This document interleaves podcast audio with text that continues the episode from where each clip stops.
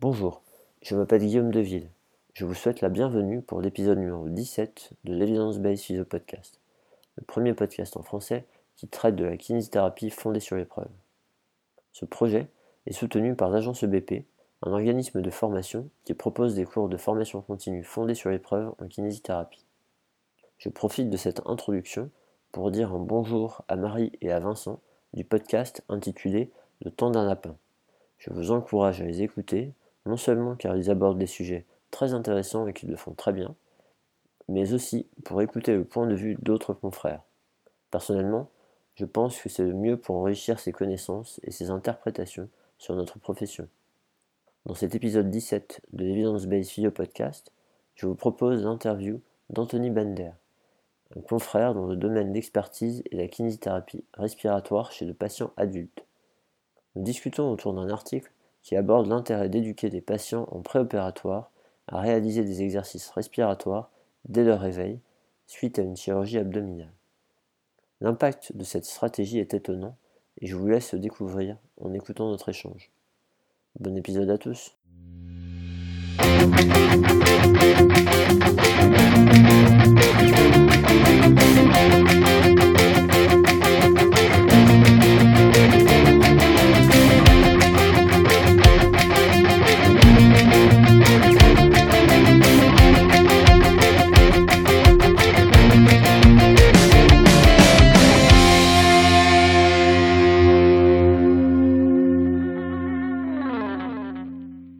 Bonjour à tous, bienvenue pour euh, ce nouvel épisode de l'Evidence Based Physio Podcast. Alors aujourd'hui j'ai la chance d'être avec Anthony Bender. Salut Anthony. Salut Guillaume. Comment tu vas? Ça va super, et toi? Eh ben écoute, euh, ça va bien, je te, je te, remercie. Ça va, ça va. Euh, pour une fois j'ai un, un, peu de voix en début d'épisode. En général j'ai pas une super voix mais... Enfin, ça a l'air d'aller pour cette fois. alors Anthony, est-ce que tu veux bien te, te présenter à nos auditeurs s'il te plaît? Bien sûr, avec plaisir. Donc, euh, sans surprise, je suis euh, kinésithérapeute. Ouais. J'ai, euh, je suis diplômé de l'IFMK de Dijon en, en 2008 et, euh, et j'exerce en fait exclusivement dans le domaine de la kinésithérapie cardio-respiratoire.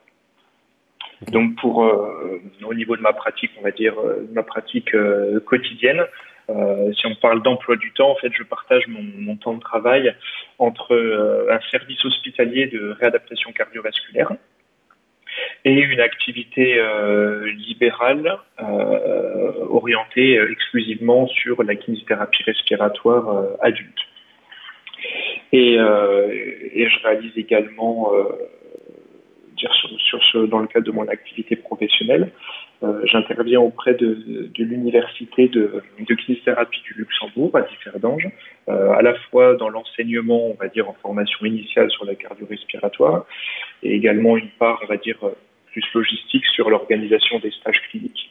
Donc ça, c'est vraiment euh, voilà mon, mon travail, on va dire hebdomadaire. Et en parallèle, en parallèle, j'ai une bah, comme beaucoup de, de gens qui, qui s'impliquent et qui sont passionnés, euh, je fais pas mal de choses différentes. J'ai, euh, je fais partie du, du conseil d'administration du réseau insuffisance respiratoire de Lorraine.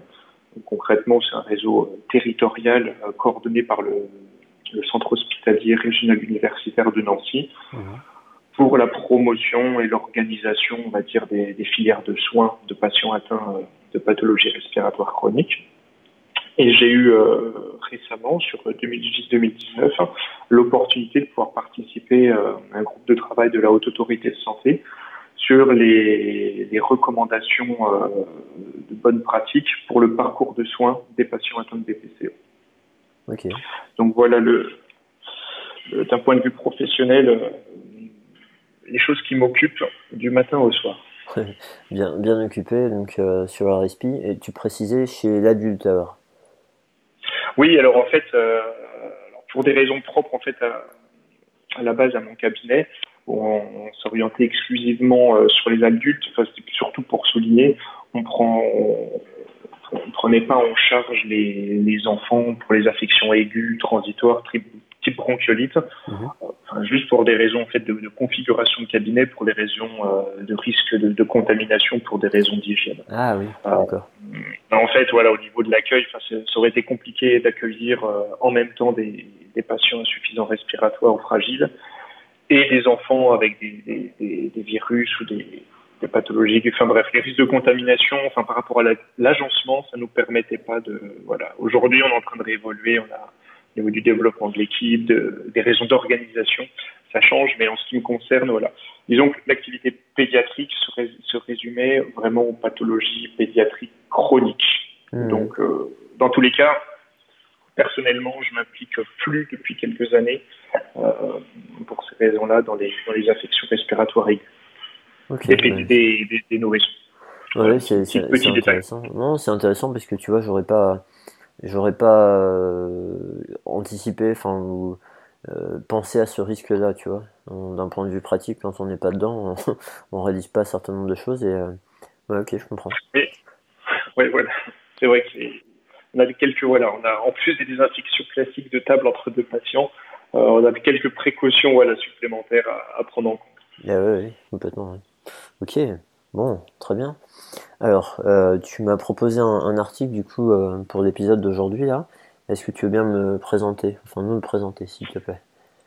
Ah oui, avec plaisir. Donc c'est euh, c'est un article donc comme, comme tu peux t'en douter qui est en lien avec la kinésithérapie cardio-respiratoire et c'est un article que j'ai choisi parce que parce que vraiment au sens pur, c'est vraiment littéralement quelque chose qui m'a marqué. Euh, tellement ça a bouleversé certaines choses et tellement aussi ça a ouvert des portes sur ce que je pense être vraiment le, euh, un des avenirs en tout cas euh, de notre profession. Donc cet article, le titre c'est Preoperative Physiotherapy for the Prevention of Respiratory Complications After Other Abdominal Surgery. Alors très concrètement, on parle de kinésithérapie préopératoire dans le but de prévenir les complications respiratoires après chirurgie abdominale haute. Alors, euh, ça, ce qui est bien, c'est que ça paraît très spécifique.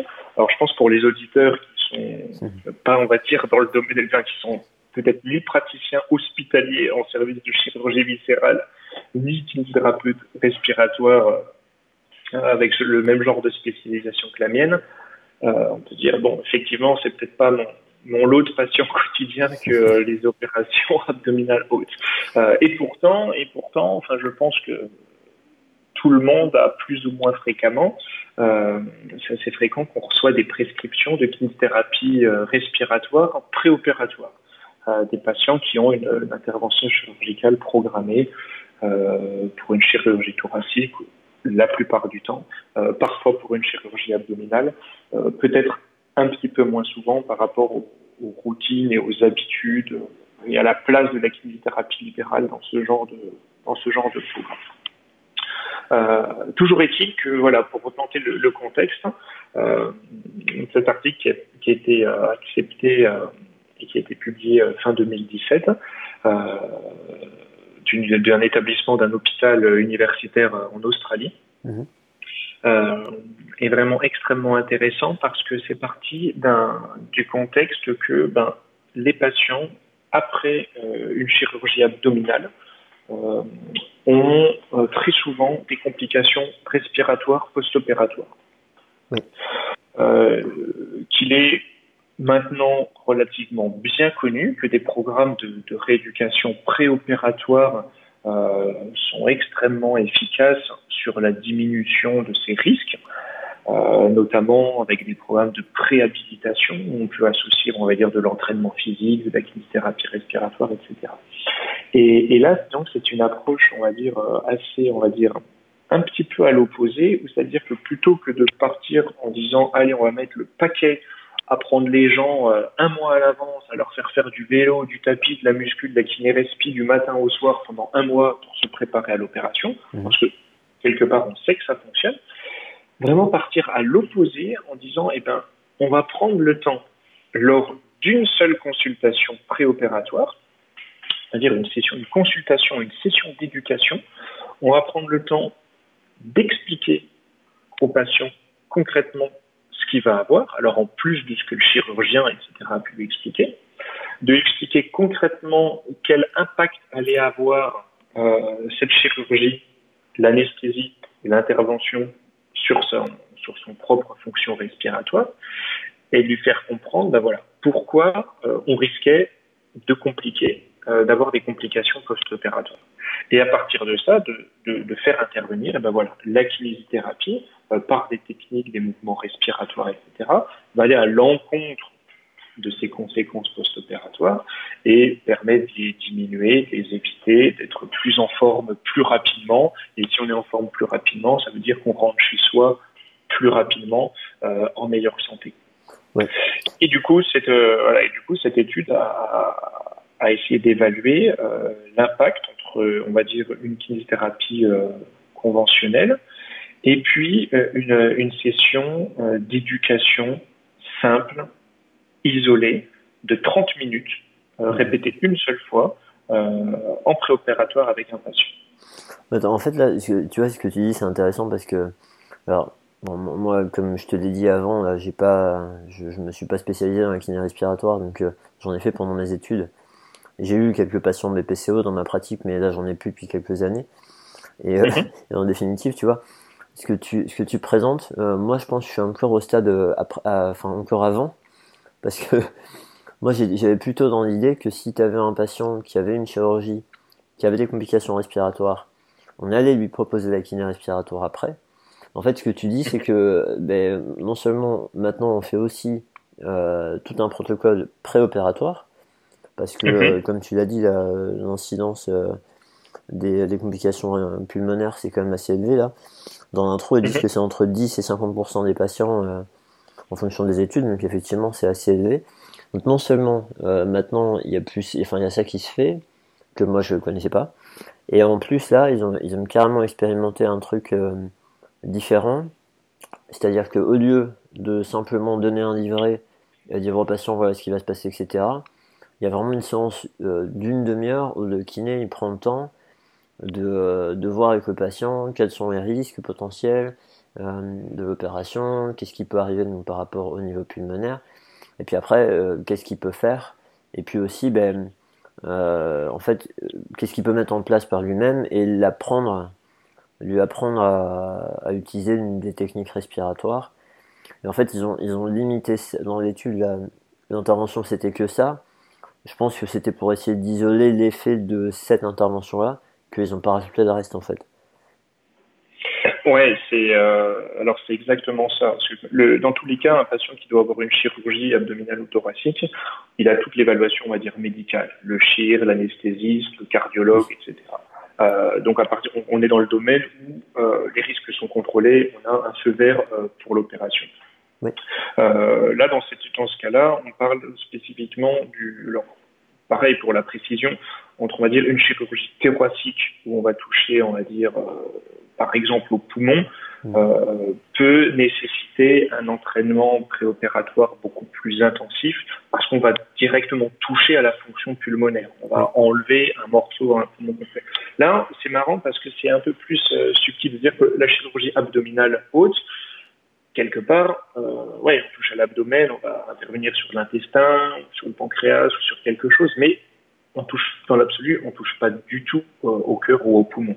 Euh, on parle juste des conséquences, on va dire, euh, systémiques de l'anesthésie, hein, de la médication, euh, et puis et puis de la phase, on va dire, qui est absolument clé, et je pense qu'il parlera à tout le monde, du problématique post-opératoire immédiat d'immobilisation.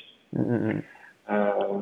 Et en fait, le levier se fait justement sur en disant bon, on va faire un groupe à qui on va faire l'éducation habituelle, on va leur expliquer, bah, ils le savent, hein, ils ont vu le médecin, etc. Et on va leur mettre le petit livret du kiné, hein, comme peut-être euh, vous avez déjà vu. On a un petit livret en disant n'oubliez pas, voilà les exercices qu'il faut faire, euh, euh, n'oubliez pas de les faire après l'opération, sans plus de, sans plus de, de supervision, euh, sans plus de contrôle d'acquis de, de, de, compréhension, de contrôle de, maîtrise de réalisation. Euh, et sans plus d'explications pour le patient. Simplement, c'est un peu marqué, bah, vous faites ci, vous faites ça, trois fois, dix fois, cent fois. Le patient, il acquiesce. Euh, est-ce qu'il a compris Est-ce qu'il le fera euh, Point d'interrogation. Et donc là, ça, ça, a été de mettre en opposition, ce groupe, on va dire, avec ce même livret, mais vraiment la session individuelle de 30 minutes pour détailler ce livret, euh, contrôler la réalisation des exercices, et puis tout au long de ça, bah, souligner, euh, justifier pourquoi on leur fait faire et pourquoi on leur propose tout ça. Mmh, mmh, mmh. Vraiment une éducation ben, un peu plus poussée avec la présence du kiné et pas simplement de donner de l'information et puis de, de, laisser le patient tout seul avec ça. Quoi. Exactement, exactement. Alors pour qui, euh, c'est vrai que pour qui euh, c'est un peu euh, documenté euh, et se renseigne et se forme sur bah, tout ce qui est euh, l'information, l'éducation, c'est vrai que ça, ça paraît, ça paraît évident. et pour autant, bah, dans très nombreux cas, je veux dire, la pratique se résume à donner l'information, à diffuser l'information, euh, sans plus que ça. Et là, ça a été vraiment clairement, tout simplement, on pourrait résumer à dire quelle est la différence entre, sur les complications post-opératoires, entre de l'information et de l'éducation. Oui, clairement. Et puis, et puis là, enfin, autant, autant on parle souvent de ces concepts-là, on a tendance à être d'accord que euh, bah, l'éducation, c'est quelque chose qui est quand même supérieur au fait de donner de l'information dans l'intérêt du patient. Autant là, c'est vraiment une étude qui l'analyse et qui l'évalue en fait. Donc euh, c'est intéressant, c'est pas juste des, des jolis concepts, euh, on, se fait plaisir en disant que c'est plus intéressant. Il y a vraiment une évaluation là qui est, euh, super intéressante, on va y venir. Euh, oui, oui, non, c'est et, c'est là aussi pourquoi, parce ce qui pour moi concrètement a aussi renforcé l'intérêt de, cet article et, notamment de cet auteur qui s'appelle Yante Boden, australienne, -hmm. c'est que c'est que comme tu dis, il y a eu le, les objectifs. Euh, L'objectif euh, principal a été de, de voir la survenue euh, de complications post-opératoires immédiates. Mais il y a toujours derrière cette idée du, de s'intéresser à la durée du séjour par rapport au retour à domicile en bonne santé. Oui. Euh, et pour moi, je trouve, ben, personnellement, c'est quelque chose qui me, qui me parle beaucoup, parce qu'aujourd'hui, les chiffres, les chiffres, euh, ok, mais moi, ce qui m'intéresse, c'est aujourd'hui, là où j'en suis dans ma pratique professionnelle, c'est oui, mais quel intérêt pour le patient? Et moi, je trouve ça très intéressant parce qu'une meilleure emprise en charge, très concrètement, c'est un patient euh, qui a moins de complications, ça veut dire un patient qui va moins souffrir, qui va avoir moins de traitements médicaux, qui aura moins d'examens médicaux, qui sont pas toujours confortables. Dans tous les cas, on peut espérer aussi avoir une durée d'hospitalisation plus courte, un retour à domicile plus rapide. Mmh. Sur de nombreux aspects, pour moi, je trouve ça extrêmement important. Euh, et ça, c'est une auteure sur, sur ces études euh, ça va vraiment dans ce sens-là et moi j'apprécie euh, beaucoup avoir ce, ce, genre de données. Et, et c'est aussi euh, ce qui fait aussi la force, je pense, sur son domaine de recherche. Euh, ça ressort pas dans, ce texte-là, mais euh, dans, de, dans des autres études qui sont en, cours, euh, on attend les résultats. Elle a associé donc, ce, type d'outcomes, donc de, critères de suivi, on va dire, euh, centrés sur le, les complications, centrés sur le patient, mais également avec un traitement économique. C'est-à-dire que mmh. derrière, bon ben, si pour le patient, on arrive à mettre en évidence que c'est bien, c'est génial. Maintenant, regardons en parallèle également, en termes de coût sur le système de santé, euh, quelque part, qu'est-ce qu'une euh, meilleure intervention en kinésithérapie peut apporter? C'est-à-dire que derrière, bah, pouvoir justifier son intervention auprès des patients, bah, je trouve que c'est déjà, pour moi, la première chose essentielle. Et si derrière, en plus, on peut mettre en avant que pour le système de santé, ça coûte moins cher, voire que ça coûte beaucoup moins cher, euh, je trouve que c'est exactement ce dont on a besoin aujourd'hui euh, pour continuer à avancer et euh, légitimer notre place. Ouais, bah, c'est sûr. À partir du moment où on propose des choses où tout le monde s'y retrouve, euh, bah, il y, a moins, de raisons de rencontrer des barrières pour, pour mettre en place. Ouais, non, c'est sûr, c'est important. Important comme, euh, système. Et, du, du, coup, euh, du coup, par, par rapport à, l'article, on a parlé de d'intervention, des participants qui étaient inclus dans, l'étude. Euh, et tu vois, par rapport à ce que tu dis, au fait de les, de les ramener euh, rapidement à domicile, moi, il y a un truc qui m'a frappé, c'est cette notion d'arriver à les refaire marcher le plus vite possible en pratique. Ils insistent là-dessus. Tu peux, tu peux nous en dire un mot de ça? Oui, bien sûr. Alors, euh, alors en fait, c'est c'est là où j'ai où j'insiste. Euh, enfin, c'est l'aspect en fait que j'aime le plus de la thérapie cardio-respiratoire et que j'aime aussi énormément euh, insister là-dessus auprès des étudiants. c'est vrai quand on s'imagine, quand on est quand on a un peu une vision d'ensemble, si on connaît de trop, la thérapie cardio-respiratoire, souvent la première image qui vient, on pense désencombrement bronchique. On pense au, on pense soit au bébé qui a une bronchiolite et qui a, même si on sait que plus ou moins c'est controversé, mais on pense au bébé euh, qui a des sécrétions, ou on pense aux vieux bronchiteux aussi euh, qui crachent euh, des trucs qui collent au mur. et, et c'est ça au final, c'est que une toute petite, minuscule partie de, de la kinésithérapie cardio-respiratoire. Et que pour prendre, on va dire, les situations au général, euh, j'aime bien faire raisonner en disant, ben, on va, on va aussi, euh, quel que soit le domaine d'intervention, que ce soit à l'hôpital, en centre de réhabilitation, en cabinet, en soins intensifs, peu importe, euh, on a des évaluations, des outils d'évaluation du patient généraux, transversaux, on a des outils d'évaluation spécifiques, et en fonction du bilan, on va dire pour résumer, toutes les techniques kiné qu'on va pouvoir utiliser pour la kinésithérapie cardio-respiratoire au sens large du terme. J'aime bien essayer de schématiser, de simplifier en disant qu'on a trois catégories, on a trois tiroirs dans notre trousse à outils. On a effectivement les techniques qui vont viser à aider le désencombrement bronchique, donc celles qui parlent le plus souvent euh, à, tout le monde, hein, aussi bien kiné que la population. Mmh. Et on a les techniques euh, qui vont viser à augmenter les volumes pulmonaires. Et là, en fait, c'est beaucoup moins connu, mais au final, c'est pour toutes les nombreuses raisons pour lesquelles, de manière aiguë ou chronique, on a une limitation des volumes pulmonaires. Et enfin, la troisième catégorie, c'est les techniques qui vont viser à diminuer la dyspnée. Donc, pour des patients, pour, pour résumer, euh, qui, qui, décrivent une dyspnée euh, anormale, exagérée, sous-entendu potentiellement une intolérance, une désadaptation à l'effort. Et donc, dans ce cadre-là, on est dans un cadre, on va dire, euh, post-opératoire euh, immédiat. On est dans le cadre d'un service de chirurgie, d'un service de réanimation, et on a de problématiques de patients qui ont une intervention.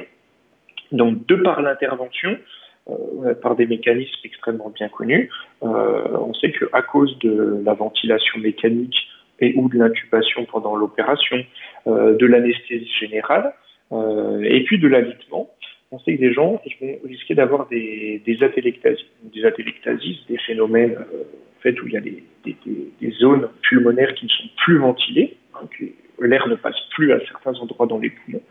Euh, c'est quelque chose qui est réversible, qui est très bien connu, mais toutefois, comme conséquence directe, bah, on a une diminution du volume pulmonaire. Et euh, l'anesthésie euh, plus euh, l'agitement, le fait que le patient ne bouge pas dans son lit, forcément, c'est pas des choses qui vont, euh, aider à arranger tout ça. Et euh, concrètement, hein, par rapport à, ces patients-là, et qu'on pourrait imaginer euh, chirurgie abdominale, n'importe quelle chirurgie, hein, le patient qui après son anesthésie est alité, et eh ben c'est des patients qui vont moins bouger, qui vont moins ventiler et où risque de s'installer ce ce problème de, limitation ventilatoire. Et, euh, quelles conséquences hein, En fait, c'est quoi euh, un des éléments clés? C'est que bah, quand on respire, euh, là en ce moment, tout le monde respire, on respire en permanence, il y a de la poussière dans l'air, et la poussière, ça peut être des particules polluantes, mais si on parle dans, dans une habitation, dans une chambre, la poussière, c'est principalement de la peau morte, des débris de peau. Et la peau morte, notre peau est recouverte de bactéries. pour, euh, pour résumer, à chaque inspiration, on inspire et vont se déposer dans nos poumons des millions et des millions de bactéries. Alors, euh, on n'a pas des, pneumonies en permanence parce qu'on a notre système mucociliaire avec euh, les cils, les couches de de surfactants, etc. Enfin, on, on bloque toutes ces bactéries, euh, on les détruit, on les neutralise, et avec le système de cils, on les remonte vers l'extérieur et on fait très bien notre nettoyage. Seulement, avec le problème de, chirurgie, euh, on a des territoires par les on a des territoires qui se ferment. Ça veut dire bah, que, pour simplifier, on ferme la porte, donc ça se retrouve enfermé. On a, à cause de l'anesthésie, ça paralysent ces cils, donc on va dire la clérance mucociliaire normale, elle est euh, complètement stoppée. Mhm. Et du coup, ça, ça contribue à ce que les, les bactéries qu'on respire, bah, elles fassent la fête et qu'elles se développent tranquillement dans les poumons. Donc, euh, une des premières stratégies, avant de se dire, voilà, est-ce que je vais sauter sur le patient ou est-ce que je vais appuyer sur la cage thoracique, parce que on pense souvent les techniques manuelles, on met les mains quelque part sur le ventre, sur le thorax pour appuyer, bah, c'est de se dire ben, quelle est la meilleure solution que pour euh, faire entrer de l'air et stimuler les mouvements de l'air chez un patient, euh, et ben c'est de le faire se mettre debout et de le faire marcher, parce que quand on se met debout et quand on marche, ben on doit ventiler, on doit augmenter sa fréquence respiratoire, on doit augmenter son volume respiratoire, donc on augmente naturellement, activement sa ventilation.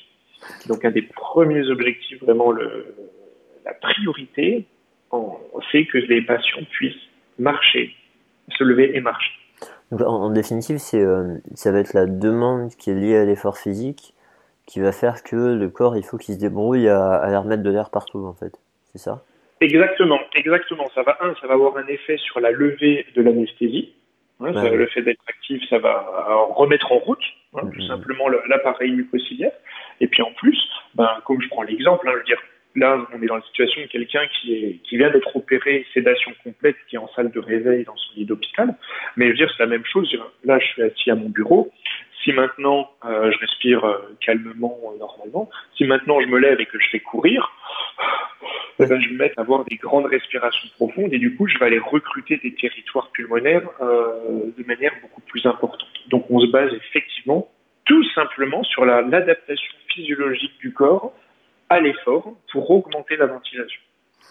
Ok, et donc éviter qu'il y ait des territoires qui ventilent mal et qu'il y ait des complications type infection, ce genre de choses. Et, en définitive, on voit, on voit que là, ils ont. Enfin, mais je suis désolé, hein, ça va te paraître évident à toi, mais, mais en fait, on, on voit que là, vraiment, c'est dès qu'on peut l'élever, on l'élève, et s'il faut une canne, s'il faut un déambulateur, euh, peu importe quoi. Et si au départ c'est juste quelques minutes, c'est pas grave, dès qu'ils peuvent commencer à y aller, ils y vont. Euh, si c'est euh, avec le kiné au départ, ok. Si au fur et à mesure ils sont en confiance, ils peuvent demander à, l'infirmière de les aider à démarrer ou dès qu'ils se sentent suffisamment confiants de faire avec leurs proches. Ils précisent tout ça. Il me semble que ça c'est dans le livret, c'est pas dans le l'article. de toute façon, je mettrai un lien vers le vers le livret par rapport au podcast là pour les gens qui écouteront pour aller pour aller le voir et ouais vraiment tout ça et alors après euh, par rapport à, l'intervention euh, de l'étude là euh, donc moi ce que j'ai compris c'est que ils vont demander aux patients d'essayer de faire des exercices respiratoires en autonomie dès qu'ils se réveillent et d'essayer de le répéter toutes les heures. Et en gros l'idée c'est que euh, bah, il faut pas attendre que le kiné passe quoi. Parce que parfois le kiné il peut passer genre euh, avec enfin un, jour plus tard ou plusieurs heures plus tard. Et là l'idée c'était de les faire ventiler le plus tôt possible et sans avoir besoin du kiné. C'est bien ça? C'est exactement ça. C'est exactement ça. On est sur on va dire sur une, euh, une durée on va dire la phase post-opératoire la phase de réveil. Euh, on est sur une sur des durées où tout, se, tout peut se jouer très vite. Et, et, comme tu le dis, je veux dire, entre le moment où le patient est en salle de réveil, retourne dans sa chambre, que le médecin fait le bon pour le kiné, on va dire sur un système, on va dire entre guillemets traditionnel, ça peut prendre plusieurs heures, voire enfin, plusieurs jours, ça peut être reporté au lendemain. L'idée, c'était vraiment de, ne pas perdre ce temps-là, parce que ce temps-là, c'est du temps déterminant euh, dans la survenue d'une complication respiratoire euh, post-opératoire.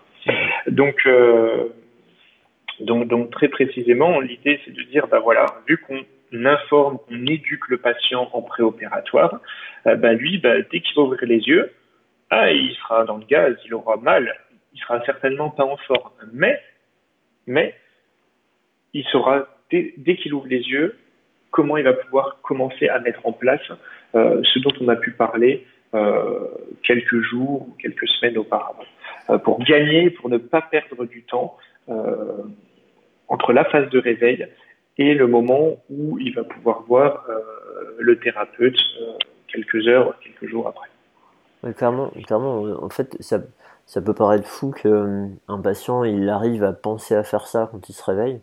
Maintenant, bah, sans doute que d'avoir une séance dédiée d'une demi-heure avec un kiné euh, et, ce temps pourrait bah, permettre au patient de comprendre l'importance de ça. Ça va favoriser qu'il le fasse. Il se dit c'est suffisamment important si on m'a accordé une demi-heure, euh, si on m'a aidé à comprendre, etc. Plutôt que juste donner un livret comme ça vite fait. Et en fait, dans, dans l'étude là, il me semble que euh, cette séance avec le kiné en préopératoire, elle était dans les six semaines avant l'opération. Mais c'est pas forcément la mhm. veille de l'opération. Ça peut être vraiment même, euh, même avant. Euh, enfin même ouais, euh, plusieurs jours, voire euh, plusieurs semaines avant. Plusieurs semaines.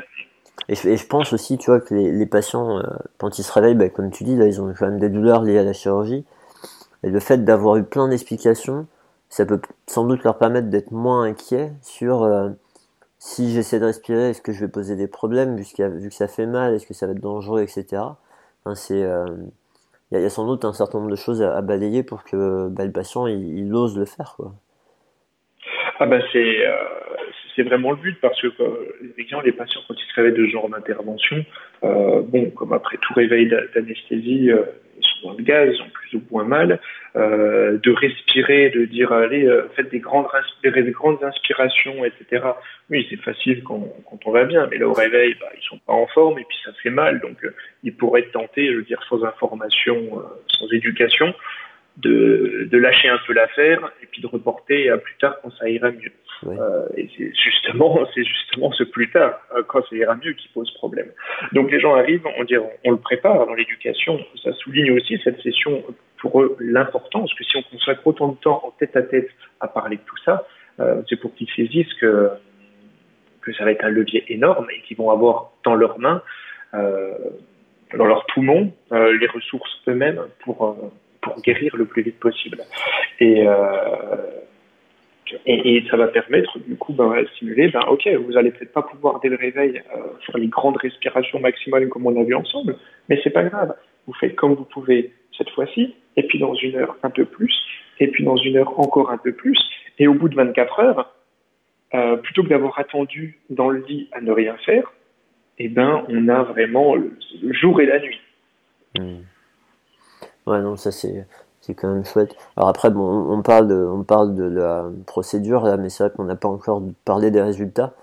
Parce qu'on on se dit que c'est que c'est bien et tout ça, mais euh, les auditeurs ont pas, ils sont pas familiers avec ça, et n'ont pas lu l'étude, et ben ils se rendent pas compte de l'impact que ça a en fait. Donc, euh, mhm. qu'est-ce que tu penses là de dire euh, ce qu'ils ont trouvé comme résultat par rapport à cette intervention? Ben là pour pour, rester assez général sur l'idée, on, peut considérer que on peut considérer euh, encore, sans rentrer trop dans les détails, mais pour souligner euh, les faits, euh, que habituellement, on va dire, dans les suites d'une chirurgie abdominale haute, donc ça peut être estomac, euh, intestin, etc., euh, il y a jusqu'à euh, un risque, il y a jusqu'à 50% de risque de complications respiratoires post-opératoires. Sous-entendu, c'est extrêmement fréquent. Euh, là, sur la façon dont ils ont procédé, en faisant un groupe pour lequel euh, on donne euh, un livret à un groupe et l'autre, on leur donne le livret et en plus on leur session d'éducation, on divise par deux la survenue de complications respiratoires post-opératoires. Par deux.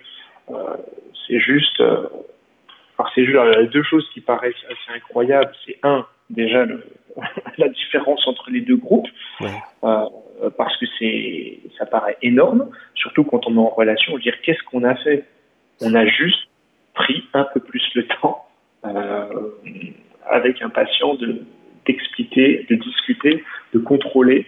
Euh, donc on n'a pas mis euh, dire on n'a pas mis des machines, on n'a pas mis des moyens de fou quoi. On a juste pris un petit peu de temps. Euh, et l'autre aspect en plus de ça, alors quand on suit un petit peu euh, ce domaine-là de, la préparation préopératoire, Et l'autre aspect, c'est que habituellement les programmes qui sont détaillés, les programmes qui marchent, hein, qui sont efficaces, comme je disais tout au début, on décrit souvent des programmes assez intensifs où, euh, alors dans le meilleur des cas, on a carrément de l'entraînement sur endurance, sur vélo, etc. Mais on va dire dans les autres cas, dans les phases entre deux, ça inclut, on décrit tout le temps un entraînement des muscles inspiratoires euh, sur un vrai protocole de, de musculation, c'est-à-dire qu'on mmh.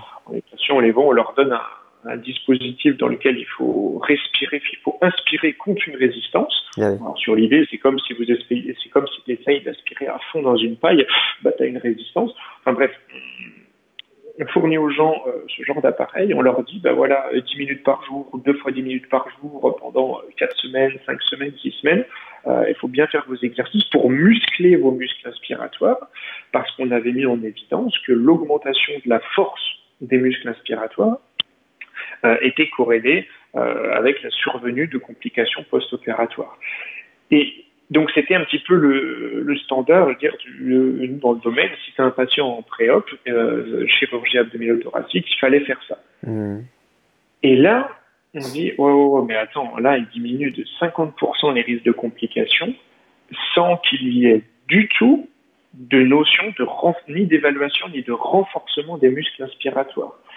Et, euh, et c'est-à-dire c'est un point de la discussion où c'est euh, où eux-mêmes le disent, c'est-à-dire bah du coup, qu'est-ce qu'il faut penser de ces euh, de tous ces protocoles qui mettent en avant le renforcement des muscles aspiratoires, sous-entendu parce que quand tu donnes aux patients des exercices inspiratoires en général, quand tu les réalises, tu, tu dois réaliser des aspirations profondes. Dit si ça se trouve, est-ce que c'est vraiment l'augmentation de la force des muscles respiratoires qui a un effet Ou est-ce que c'est pas tout simplement le fait que les patients aient été entraînés à faire des respirations euh, plusieurs fois par jour à grand volume mhm. qui euh, ait un effet? Alors, c'est point d'interrogation. Pour l'instant, enfin, à ma connaissance, ça n'a pas été plus creusé que ça, mais toujours est-il que là, ça, ça a été un peu le waouh. C'est-à-dire, waouh, on n'a pas besoin d'un entraînement de musculation de préparation. Euh, juste en respirant à grand volume, juste avec des bonnes instructions bien réalisées, euh, ça marche. C'est clair qu'en fait tu te retrouves avec euh, une intervention, enfin une proposition au patient qui nécessite de faire du renforcement pendant plusieurs semaines régulièrement et toutes les difficultés que ça engendre par rapport au temps que ça va lui prendre, par rapport à nous à essayer de le maintenir là-dedans, etc. à juste un livret et 30 minutes d'éducation pour des résultats. Alors après, après, effectivement, il, pour arriver à, répondre à certaines questions, il faudrait des études qui comparent. Euh, et si à cette intervention proposée dans l'étude, on rajoute le renforcement, est-ce qu'on a un effet supérieur ou pas? Bon, euh, en tout cas, en tout cas, c'est clair que là, il y a des chiffres. Euh, tu vois, moi, j'avais juste envie de, de donner un tout petit peu plus de détails sur les chiffres. par exemple, avec les le nombre de patients à traiter pour avoir une, différence. Mm. Et euh, c'est mm-hmm. quand même énorme parce que leur, leur, nombre de patients à traiter, il est de 7. Donc, en fait, il faut traiter 7 patients pour éviter une complication euh, respiratoire à un patient. Et ça, c'est énorme. Il y, a, il y, a, plein de traitements où, le, ce chiffre-là est beaucoup plus élevé. Et même l'intervalle de confiance, là, il est entre 5 et 14. Donc, euh, c'est c'est vraiment, vraiment une intervention qui montre une efficacité intéressante. Et, et ce qu'on n'a sans doute pas encore dit, c'est surtout que les conséquences, parce qu'ils en parlent, je sais plus si c'est dans la discussion, mais les conséquences de développer une euh, complication respiratoire après la chirurgie, elles peuvent être assez moches, quoi, parce que euh, ça, ça c'est corrélé avec, euh, avec plein de problèmes derrière pour les patients, si j'ai bien compris. Alors oui, oui, bah, c'est vrai que c'est corrélé c'est corrélé, bah, il y, a un lien direct avec la mortalité. Hein. Il y a un lien direct avec la mortalité. Donc c'est pas juste du, euh, dire il y a le côté, euh, oui, j'ai une infection pulmonaire, et du coup j'ai une antibiothérapie intraveineuse, etc. On va dire ça c'est le truc euh, sympa. Euh, mais il y, y a une énorme, il y a des énormes conséquences, oui, sur la mortalité. Donc d'un point de vue, on va dire épidémiaux, c'est aussi un, un, domaine où ça, je pense que ça a justifié, poussé l'auteur à, à, creuser davantage. À creuser davantage. Et c'est un aspect justement sur ces autres recherches un autre article où, qu'elle a présenté au congrès mondial de la physiothérapie à, Genève l'an dernier, où d'ailleurs j'ai eu la chance, que j'avais échangé par mail avec elle avant, euh, j'ai eu la chance de, la rencontrer et on a pu discuter euh, un petit peu de tout ça. Euh, sur ces autres études, voilà, ça met clairement en avant que les chirurgies, euh, ouais, c'est un peu plus orienté sur les chirurgies abdominales d'urgence. Donc pas celle ici, ici c'est on est sur la chirurgie programmée. Elle est orientée sur les chirurgies abdominales d'urgence. Euh, bah, par exemple, euh, comment ça s'appelle quand il y a une obstruction intestinale par exemple, euh, où c'est une indication euh, d'urgence chirurgicale, mhm. euh, ce sont des opérations où il y a, il y a 50% de mortalité, où il y a des trucs vraiment, c'est c'est énorme. Et, elle se creuse là-dessus en disant bah, que sur, sur, le même type de prise en charge, en stimulant au maximum la mobilité précoce, c'est-à-dire aussi bien mobilité, on va dire, globale que les exercices respiratoires, on a des effets incroyable euh, sur ces paramètres-là. Oui, parce que là, du coup, excuse-moi, en fait là du coup c'est pas forcément euh, la mortalité due à des complications pulmonaires, c'est ça? euh, Sur l'exemple que je viens de donner, non, c'est la mortalité globale. globale. en, fait là, ce qu'on n'a pas dit, enfin ce qui apparaît pas dans l'article, mais qui apparaît dans le livret, c'est qu'il y a aussi des mouvements conseillés par rapport aux membres inférieurs pour éviter les, les thromboses au niveau Exactement. Euh, donc, en fait, ça rejoint tout ça, quoi. C'est faire bouger le patient pour le protéger de complications connues et qui ont des effets euh, dramatiques, quoi. Enfin, parce que là, effectivement, on parle de, de risque de, de mortalité accrue. Hein. C'est ah bah, ça. Et c'est vrai que pour être sur quelque chose de très concret, ce qu'on parlait, tiens, oui, des exercices respiratoires, c'est vrai que je pense que c'est peut-être un peu bien aussi de les décrire un peu pour illustrer euh, ce qui a été mis en pratique dans l'étude. Donc sur la base aussi du livret qui est transmis aux patients, c'est qu'en fait les les mouvements respiratoires euh, qui sont conseillés, euh, ça va être des, des cycles de, de respiration profonde où en fait on demande ben, d'inspirer profondément, lentement, jusqu'à sa capacité pulmonaire totale, donc le plus haut que les patients peuvent aller. Alors, post-op immédiat, ça peut être limité par la douleur, par exemple, mais dans tous les cas, le maximum où ils peuvent aller, avec une pause en fin d'inspiration, un maintien de l'inspiration à la capacité maximale. C'est pour laisser le temps euh, à l'air, enfin pour laisser les poumons euh, gonfler et laisser le temps à l'air de diffuser, on va dire par des voies parallèles, pour, essayer, pour que l'air puisse passer dans les territoires, on va dire, euh, qui sont fermés, qui sont bouchés. Euh, donc en fait, des cycles de 10 respirations profondes où on va inspirer au maximum, maintenir 3 à 5 secondes, air dégonflé tranquillement. Et la même chose. Donc des alternances entre ces simples respirations. Euh, et puis euh, ce qu'on appelle les huffs, enfin c'est les en français, ce, qui ressemble, c'est les expirations euh, les accélérations du flux expiratoire ou tout à glotte ouverte. Hein, c'est quand on a la hmm. bouche ouverte, la glotte ouverte et qu'on fait le euh, qu'on force d'un coup sec. Et, et, en fait, le protocole qui était décrit, c'était messieurs dames, après l'opération, toutes les heures, vous faites 10 inspirations, un, une AFE, 10, 10 respirations, une AFE. Enfin, deux tout, en fait. Deux cycles et puis c'est tout. Et puis c'est tout. Et vous faites ça toutes les heures. Et vous faites ça toutes les heures. Euh, alors, bon, pas la peine de mettre le réveil la nuit, bien sûr, mais vous faites ça toutes les heures euh, où vous êtes éveillé. Bah, si vous dormez pas la nuit parce que vous n'êtes pas un bah, faites-le quand même. Euh, jusqu'à ce que vous soyez capable de reprendre la marche librement. Euh, donc avec le lien de à partir du moment où le patient peut marcher, euh, bah, sous-entendu qu'il va suffisamment être dynamique, bouger, respirer, ventiler par lui-même, euh, on peut euh, on peut arrêter on peut arrêter ça. Et euh, donc c'était des exercices, on va dire très simples. Il n'y a pas de machine, il n'y a pas de est vraiment sur des trucs comment basiques. et associé à ces exercices respiratoires était tout de même recommandé. Alors, pas viser de coup respiratoire, mais plus du coup vasculaire, euh, des exercices au lit, de mobilisation euh, des membres inférieurs, euh, des exercices actifs de triple flexion, d'extension, de, pédalage, d'extension des genoux, de tout ce que tu veux, bah, pour stimuler le retour veineux, éviter la stase et éviter les risques de phlébite ou, thrombose veineuse.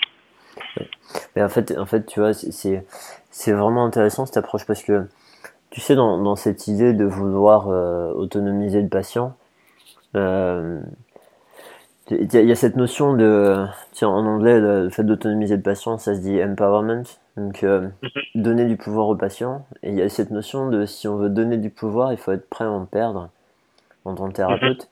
Mhm. Et en fait, là, tu réalises que, ben, en définitive, enfin, dans l'étude, si j'ai bien compris, il n'y avait pas de, il y avait pas de, de manœuvre respiratoire conduite par un kiné, quoi.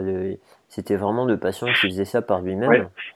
Et en définitive, c'est vraiment donner les clés au patient pour qu'il puisse se débrouiller tout seul. Mais ce que ça veut dire, c'est que bah, le kiné, il intervient une demi-heure avant l'opération, et potentiellement, il est beaucoup moins sollicité après. Alors bien sûr que euh, d'un point de vue euh, économique, euh, c'est plus intéressant, bien sûr que ça rend le patient autonome, bien sûr que en fonction de la journée, bah, des kinés déjà dans les services, ils ont du mal à en trouver, donc c'est pas plus mal, mais quelque part, bah, il faut accepter de diminuer l'importance de notre rôle, euh, de notre intervention par rapport à tout ça. Et, euh, je, enfin, je, je, sais pas ce que tu en penses, mais euh, peut-être que parfois ça, ça peut être un frein pour, pour arriver à, à, à, lâcher ça. Quoi. Enfin, tu...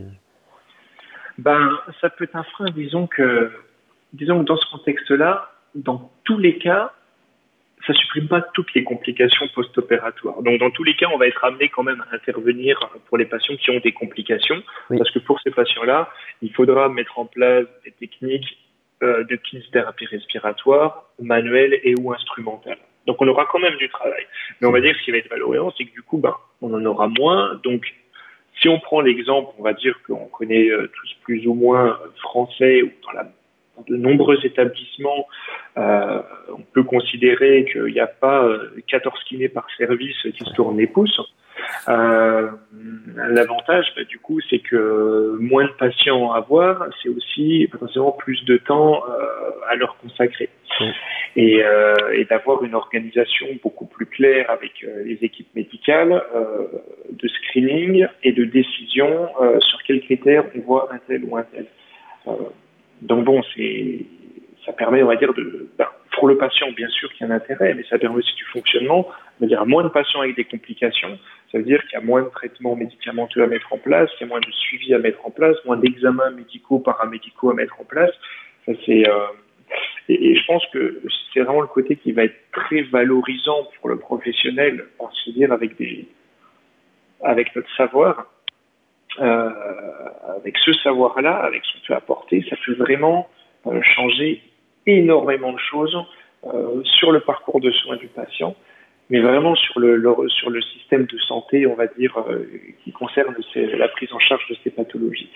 Et, et moi, enfin, j'y connais plus grand-chose, mais je me dis, par, si je devais raisonner par rapport à la sur des pathologies musculo-squelettiques classiques, euh, je tiens, par exemple, le patient, comme j'ai vu, pareil, ça fait quelques années que je vois plus du tout, hein, il y a un patient qui vient euh, au cabinet euh, qui a mal au dos. Euh, le patient, voilà, la lombalgie, on va dire non spécifique, euh, classique, je veux dire sans risque, sans red flag, enfin, le truc vraiment bénin quelque part. Je veux dire, on peut se dire, ben, quelque part, c'est chouette parce que ça fait tourner l'activité du cabinet. C'est-à-dire c'est facile de prendre 5, 8, 10, 15, 20 séances. Euh, on s'assure, euh, quelque part, on s'assure de son activité.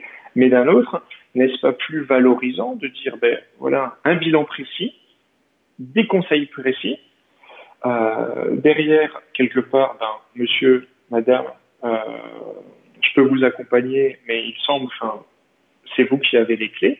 Euh, et puis du coup, ben les gens, je pense qu'il y a une sorte de satisfaction de se dire ben qu'ils sont, euh, qu'ils peuvent être actifs et indépendants, qu'ils n'ont pas besoin de quelqu'un, ou que s'ils ont besoin, ils savent qu'ils peuvent demander, mais ils sont beaucoup plus indépendants. Et puis derrière, euh, pour le thérapeute, ça libère aussi du temps pour d'autres personnes, euh, peut-être avec des problématiques plus importantes, des pathologies plus graves, etc. Et, euh, et, et pour moi, je pense que c'est quelque chose, une fois encore, c'est facile de dire parce que je suis plus dans, dans cette situation-là. Mais quand je, je vois des témoignages, je dis, bah tiens, euh, j'ai trois semaines d'attente dans mon cabinet, je suis blindé, ça. Je me dis, est-ce que quelque part, on n'a pas un problématique justement de d'organisation, de hiérarchisation, de, donner des priorités. Et euh, enfin voilà, ça me. Ouais, c'est, euh, comme ça que tu vois le truc. Ben non, ben, je, je, comprends. Moi, moi, je te rejoins dans l'idée de faire moins de quantité et plus de qualité en fait en termes de soins. C'est beaucoup plus valorisant, c'est beaucoup plus intéressant pour nous. Euh, c'est du temps perdu en moins pour les gens, de l'argent perdu en moins pour la société. Euh, ce qui est difficile, en fait, tu vois, le, piège, c'est que euh, le, notre rémunération libérale, elle n'est pas prévue pour ça. En fait, elle, elle va pas dans ce mmh. sens-là.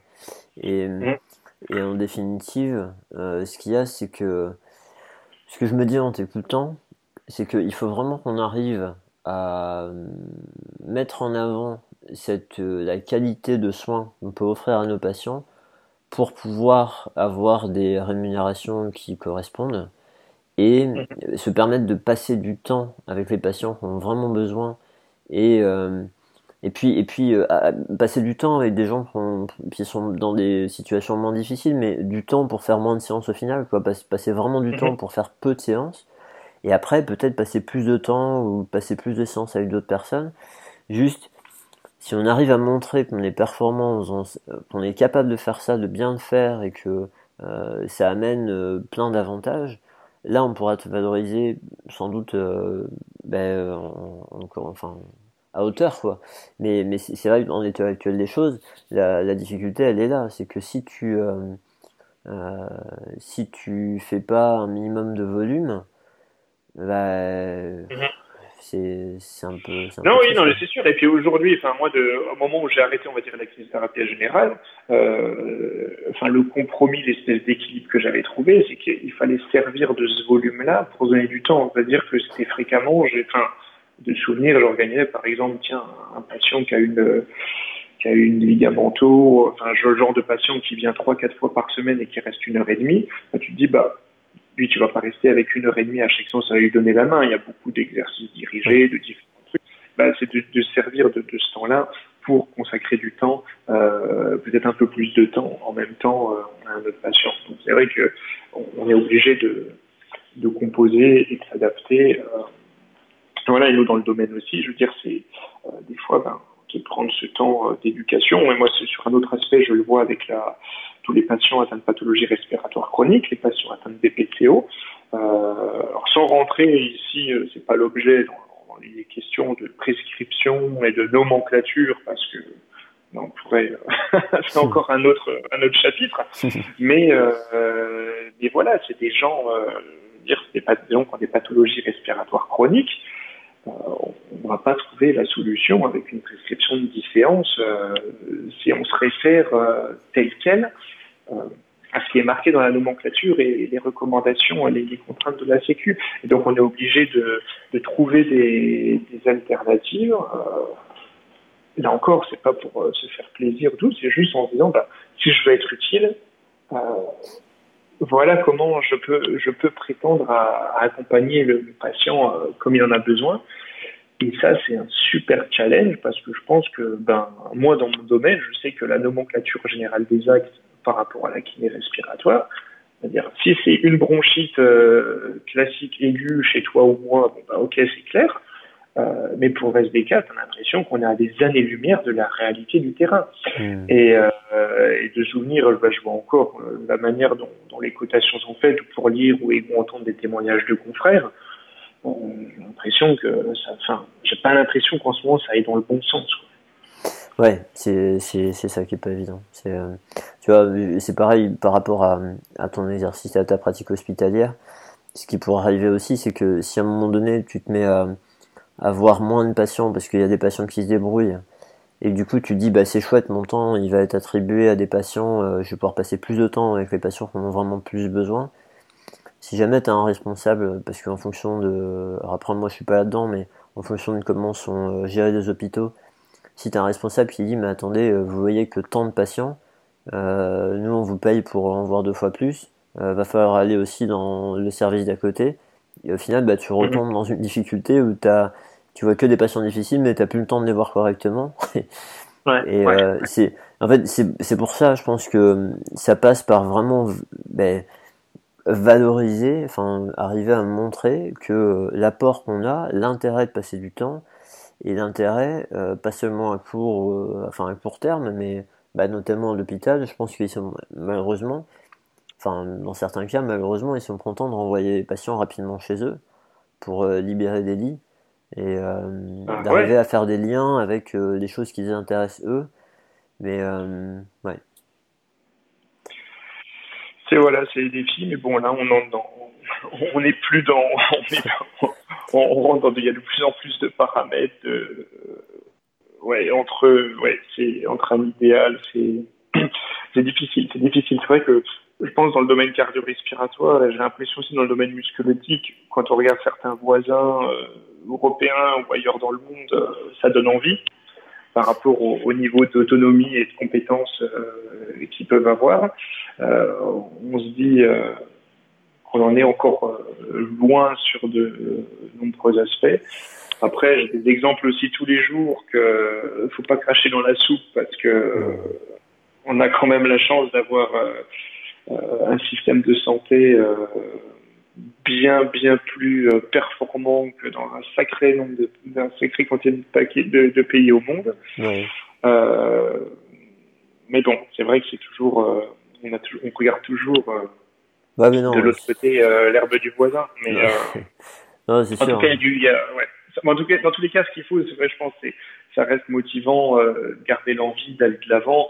Puis en général, on le fait, c'est parce qu'on on est impliqué quelles que soient nos, sensibilités, etc., on essaye tous euh, de, mieux faire pour les patients et, euh, et allons-y quoi. Maintenant, il faut prendre tous la bonne direction. Non, bah à partir du moment où on est dans cette démarche-là, de toute façon, on aura ce souci-là d'essayer d'accorder le temps nécessaire aux patients qui en ont besoin, etc. Après, après tu sais, dans d'autres pays, euh, ils ont plein de prérogatives qu'on n'a pas. nous, on a nos formateurs qui dit euh, en fait, nous, on a le droit en Grande-Bretagne de faire des infiltrations, de prescrire des imageries, mhm. de conduire des, des, imageries, de prescrire des médicaments, etc. Euh, vous, vous n'avez pas ce droit, mais par contre, vous, vous avez le temps de soigner vos patients. Parce que le problème, c'est que par exemple, pour des pathologies d'épaule, dans certains cas, ils ont trois séances pour soigner un patient. Là où nous, on en a 25, ah tu vois. Donc, en fait, eux, ils ont le droit de tout faire, mais ils n'ont pas le temps de le faire. Et nous, on a le droit de pas faire beaucoup, mais on a le temps de le faire. Donc, euh, voilà, il n'y a pas de... Comme oui, oui, c'est, voilà. On voit les avantages de l'autre. Ouais, c'est des exemples, tu vois, que je connais pas, mais oui, ça, ça me surprend pas quelque part. On peut pas être, euh, ouais, ça surprend pas c'est peut-être un peu aussi le revers de la médaille. De, bah, puisque vous êtes si euh, performant, puisque vous êtes si efficient en tant que en tant que clinicien, en tant qu'éducateur, et eh ben euh, deux séances. ouais, ça va aller plus vite. Bah, tu vois, c'est ça l'idée. Enfin bon, ouais. on, changera pas ça tout de suite. Euh. alors, du coup, si, si, on, si on revient à l'étude là, alors en définitive, par rapport aux résultats, aux différences ont été retrouvées. Euh, ils ont trouvé, alors, ils ont trouvé, parce qu'ils ont fait tout un tas d'analyses, euh, leur méthodologie quand même, elle est, assez solide. Hein. ils ont, enfin, les, gens, ceux qui sont intéressés pourront aller voir l'article en plus, ils ont accès libre. Euh, il y a vraiment une bonne qualité de méthodologie dans cette étude. Et, et ce qui ressort en fait, c'est qu'il y a quand même des paramètres qui semblaient avoir une influence sur l'efficacité de l'intervention. Et euh, donc les paramètres, c'était euh, le fait que le patient soit un homme, qui soit plus jeune que 65 ans, et que l'éducation ait été euh, proposée par un kinésithérapeute plus expérimenté, parce que dans cette étude qui s'est voulue pragmatique, en fait, ils ont pris des, pour délivrer l'intervention, ils ont pris euh, un nombre de kinés, enfin des kinés qui avaient différents niveaux de, de enfin d'expérience, on va dire, et histoire de pas biaiser, de pas dire, euh, bah voilà cette étude-là, on a des résultats comme ça parce que c'est un mec euh, qui est ultra fort dans ce domaine, qui a une expérience de fou, etc. Mais du coup, quand même, à la fin, bah, il montre que euh, si le patient il a été éduqué par celui qui a plus d'expérience, son risque de développer des, des pathologies pulmonaires, euh, des complications pulmonaires est diminué, et son risque de mortalité, il me semble, à 6 mois ou un an, là, il est diminué aussi. Quoi. Ça, c'est un truc de fou. Oui, c'est euh, alors c'est exactement ça. Hein, sur le, c'est au, tout début effectivement de la, de la discussion. Donc ils ont fait c'était une étude euh, multicentrique avec différents euh, Oui. différents intervenants. Et c'est vrai que alors comme tu le disais au niveau méthodo, c'est euh, c'est hyper robuste. Et, et d'ailleurs sur euh, l'autre article dont je parlais euh, qui a été développé sur vraiment la suite de, ensuite de chirurgie abdominale d'urgence. Euh, ce- son, son article a, a reçu le prix Pedro euh, 2019 Ah oui. euh, lors du WCPT. Donc c'est, dis, à mon avis, ils ont quand même euh, pu balayer une sacrée, paquet, hein, une Ouais, sacrée quantité d'articles. Donc je dis, c'est, ça souligne à mon avis le, la, la rigueur euh.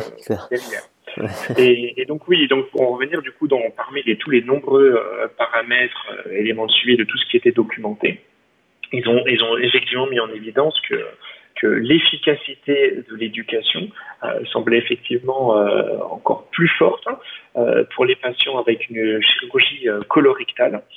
Oui. Euh, parce que je pense qu'en termes d'intervention, c'est des chirurgies qui sont euh, plus longues.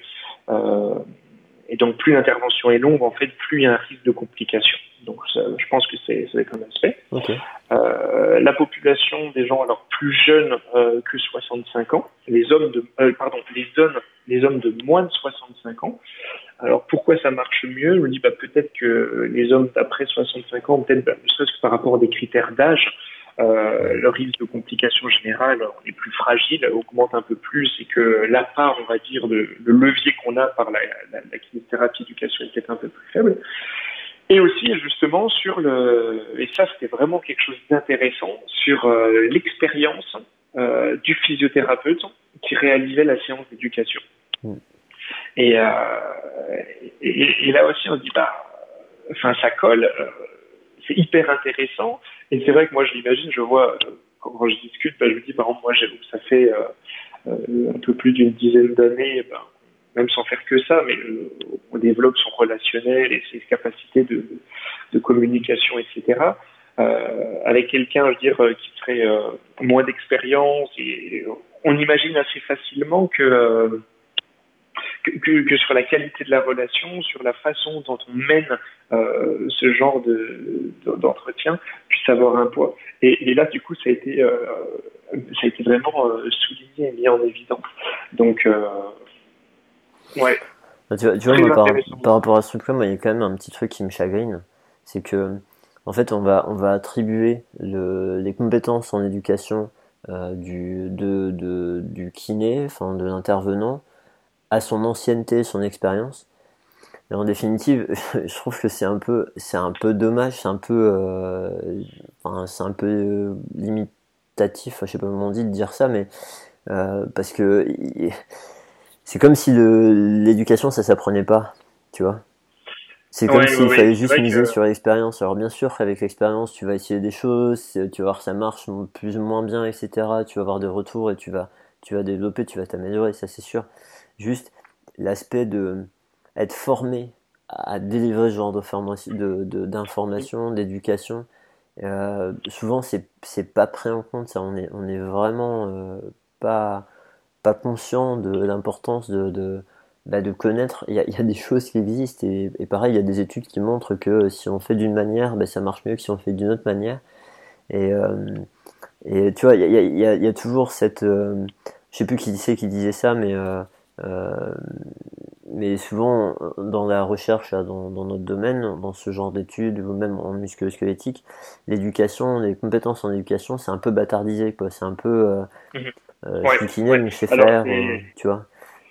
Alors c'est vrai que je suis euh, entièrement d'accord avec toi, quand j'avais lu ça, je me dis tiens c'est intéressant, mais qu'est-ce qui parce que tu parles de experience euh, physiothérapeute. Oui. Et oui. Est-ce qu'il parle de expérience parce que euh, c'est celui qui est là depuis 30 ans? Euh, Et c'est vrai que c'est vrai que c'est des détails qui manquent. Et je te rejoins parfaitement que dans le domaine de l'éducation, c'est pas, enfin à mon sens non plus, c'est pas du tout une question euh, d'expérience en termes d'ancienneté, euh, mais d'expérience en termes vraiment de, de compétences euh, à délivrer d'éducation.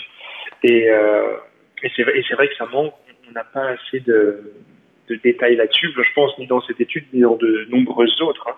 Je trouve que ça reste toujours, ça reste toujours très flou. Euh, la manière dont on peut, euh, on peut quantifier, enfin, évaluer un peu plus précisément de, de, quoi on parle quand on parle d'expérience ou pas. Oui, je, pense que malheureusement dans un certain nombre d'études, c'est juste que c'est pas envisagé quoi, de, cette importance-là. Et après, je me trompe peut-être, hein, peut-être que c'est pas un nombre d'années, mais mais bon. Euh, ben, on, reste, euh, on, va dire qu'on reste, on reste avec notre racine de, de métier technique, peut-être plus que de, peut-être plus que d'éducateur. Ouais. Donc euh, peut-être que l'accent est plus euh, encore conservé sur euh, la technicité plutôt que sur le, la communication. Mais en tout cas, bah, à mon avis, c'est plus le temps passe et plus, enfin, plus je me sers de, j'allais dire, moins je me sers de mes mains, plus je me sers de mon cerveau. Et je pense que plus le temps passe, euh, plus je me sers de ma bouche aussi et de mes oreilles. Parce que bah. c'est. Mais de toute façon, ce, ce, genre d'études, c'est, euh, ça nous pousse à aller vers ces, enfin, la nécessité de développer nos compétences en éducation. Parce que là, tu as une étude qui te dit qu'une séance d'éducation de 30 minutes fait une différence euh, très intéressante. Et donc, en définitive, bah, le changement, là, tu vas pas arriver à appliquer ça parce que tu vas améliorer tes capacités à positionner tes mains, à, conduire une séance avec euh, des techniques manuelles, même, même s'il y a un intérêt à le faire dans, plein de cas, etc. Juste là, euh, ben, c'est euh, arriver à aider un patient à, à comprendre l'information, euh, vérifier qu'il a compris, qu'il va lui donner, enfin l'aider à le retenir, etc. C'est ça qui fait de la différence. Donc c'est vraiment l'éducation. Et, et avec toutes ces études qui montre ces effets-là, bah, fatalement, on, est obligé d'aller chercher des, des compétences là-dedans si on veut, si on veut pouvoir se servir de ces, de ces outils-là. Ouais. ouais. Enfin bon, voilà, ça c'était euh, aussi lié à, à, ma sensibilité perso. il, y a, il, y a, un autre truc, il y a un autre truc en fait on a, dont on n'a pas parlé, qui était assez intéressant. Juste hein, dire un mot rapide, mais euh, par rapport au livret qu'ils ont conçu, en fait, euh, il me semble qu'ils ont fait une étude qualitative où ils ont pris euh, des patients qui avaient eu ce type d'opération-là dans les, mois précédents. Ils les ont euh, réunis et en fait, ils ont conçu. Alors, ils avaient déjà un petit livret. Ils l'ont soumis à ces patients qui avaient déjà eu l'opération et puis ils ont revu avec eux, ben, selon eux, qu'est-ce qui peut être modifié, ajouté, etc. Comment refondre un petit peu le livret. Et il me semble même qu'ils ont recommencé euh, pendant les six premiers mois de l'étude. Ils ont pris un petit, euh, un petit groupe de participants de l'étude, de patients inclus dans l'étude, euh, dans la semaine après la chirurgie, pour revoir à nouveau avec eux le, le livret, comment il pouvait être amélioré, etc. Donc je pense que le livret qui présente, pour lequel on va donner le lien, je pense que c'est le livret qui, qui ressort de, de toutes ces choses-là. Et euh, ça, tu confirmeras ou pas. Mais, mais du coup, vraiment, le fait d'impliquer le patient euh, là-dedans, c'est voilà, je trouvais ça je trouvais ça vraiment chouette et vraiment chouette qu'ils aient accordé un, un, paragraphe là-dessus parce que Dieu sait que quand on écrit un article les le nombre de mots coûte cher. Donc euh, voilà. Mm je trouvais ça assez chouette ouais et euh, non, mais c'est exactement ça. En fait, ils ont des ils ont des process au niveau de la méthodo. Je pense que ils disent pas bah tiens euh, tiens voilà on a deux enfin on a une évidence on va dire scientifique, on sait ce qu'il faut faire, on sait ce qu'il faut dire. Et ben euh, ouais non ils ont des systèmes de, de feedback, de où ils réévaluent, ils réintègrent, les retours patients, etc. Euh, et c'est de plus en plus fréquent que je vois dans dans notre domaine euh, où ils réintègrent à chaque fois pour vraiment à adapter ou au final leur produit, ce qu'ils mettent en place, c'est vraiment le fruit, bah, d'une part, d'une synthèse de, de l'évidence scientifique, plus le, le, fruit d'expérience et des retours patients. Ouais. Et je trouve que c'est aussi, euh, je trouve aussi que c'est assez chouette. Et d'ailleurs, par rapport à ce livret-là, donc moi, j'avais demandé, euh, c'était en échangeant avec elle, donc elle m'avait renvoyé son, des infos et donc le livret qu'ils utilisaient. Et, euh, et je l'avais, euh, je me suis permis de le, avec son autorisation, de le, de le traduire et de le modifier euh, un petit peu du coup pour le, pour moi en fait le réutiliser euh, pour les patients qu'on évaluait du coup au cabinet euh, pour des questions préopératoires. Donc je pourrais aussi euh, vous faire parvenir euh, ces références. Dans tous les cas, il y a les références qui sont renvoyées vers, vers l'étude. Mais euh, si vous voulez comme ça avoir un document, on va dire, qui puisse être utilisable directement euh, en français, en français ouais. c'est hyper intéressant. Ben, Alors par contre, attention aussi à bien enfin quand même quelque chose d'important à resituer dans le contexte. Là, c'est extrêmement prometteur par rapport, on va dire, à une session isolée d'éducation, etc. Euh, je resitue aussi qu'on est euh, dans le cadre d'une chirurgie abdominale haute, oui.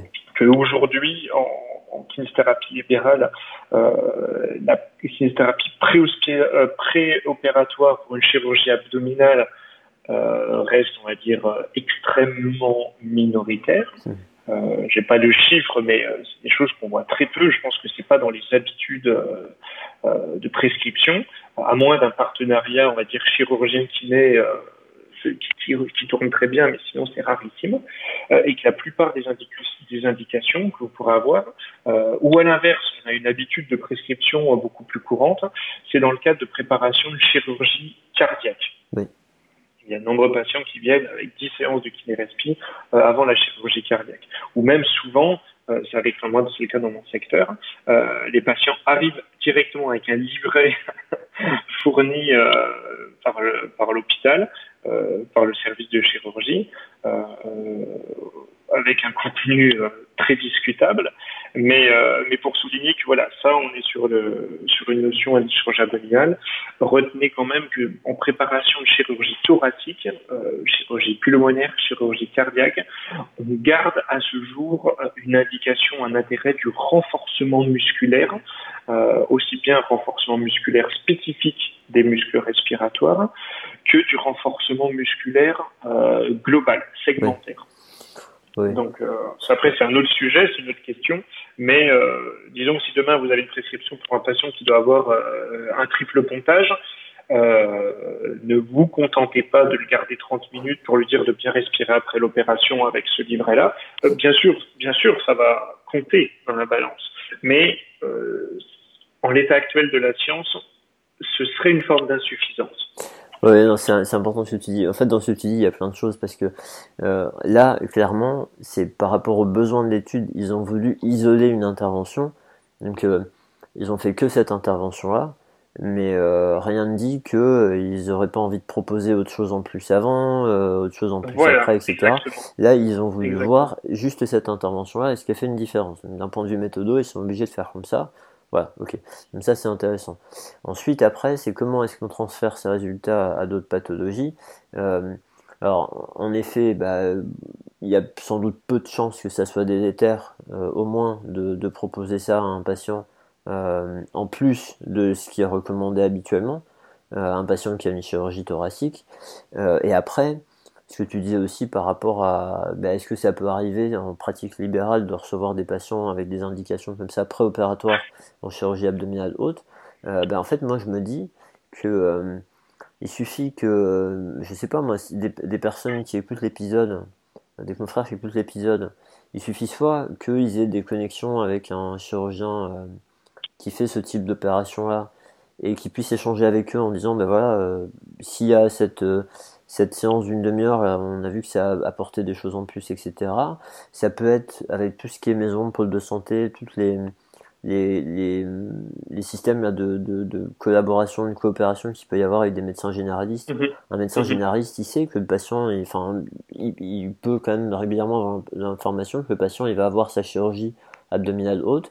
Et il peut très bien proposer au patient d'aller voir le kiné, d'avoir une séance d'éducation euh, dédiée à ça pour euh, pour euh, voilà pour essayer de l'aider. Donc euh, en définitive, de par notre communication avec les autres professionnels de santé, euh, je pense que c'est quelque chose qui peut exister. Alors après, euh, si on est dans un contexte de cabinet où euh, en fait on a six semaines d'attente pour tous les rendez-vous, etc., bon, on va peut-être avoir du mal à envisager ça. Mais d'un autre côté, ça rejoint aussi ce que me disait tout à l'heure. si on se dit que on veut essayer d'accorder du temps à des patients et du temps efficace, bah là, on a quand même une intervention qui a démontré une, efficacité dans une étude de bonne qualité. Et mhm. du coup, on peut se dire que bah, cette demi-heure-là, euh, elle n'est pas perdue, quoi, par rapport à peut-être certains patients où on est un peu en train de pédaler, ou certains patients qui euh, commencent à être autonomes mais qu'on garde un peu au cas où, euh, sans leur demander si eux, ils sentent le besoin de continuer à venir, et, et on va juste finir des séances parce qu'il y en avait 15. Enfin, je, pense quand même que, tu vois, il peut. alors, ça, ça, ça va pas changer la pratique de tous les praticiens musculo-squelettiques, mais je pense que ça peut créer des opportunités pour le. et, aider les patients. Alors, alors, comme tu dis, ça va pas changer, euh, surtout qu'on est quand même un peu loin hein, de la kiné musculo-squelettique. Et pour autant, euh, alors tu disais, il y a des choses à développer. Je vais donner, euh, je vais donner aux auditeurs une, une autoroute. Euh, quelque chose de très concret, extrêmement pratique. Aujourd'hui en France, il y a une explosion, mais une explosion des filières, des parcours de l'obésité de chirurgie bariatrique. Ah oui, euh, la chirurgie de l'obésité, euh, enfin comment ça se passe très concrètement Il y a les gens entrent dans un parcours où on leur dit ben, c'est des bilans éducatifs, une évaluation médicale, une évaluation diététique, une évaluation psychologique, une coordination par une infirmière, où en gros on essaie d'accompagner les gens pour, euh, la plupart du temps, pour perdre du poids pour différentes raisons. Et ensuite, selon la réussite plus ou moins, selon la, réflexion, la maturation du projet du patient, le, la direction vers une intervention chirurgique. Euh, une chirurgie bariatrique, c'est une chirurgie euh, abdominale, une chirurgie abdominale haute, et on rentre parfaitement dans cette configuration.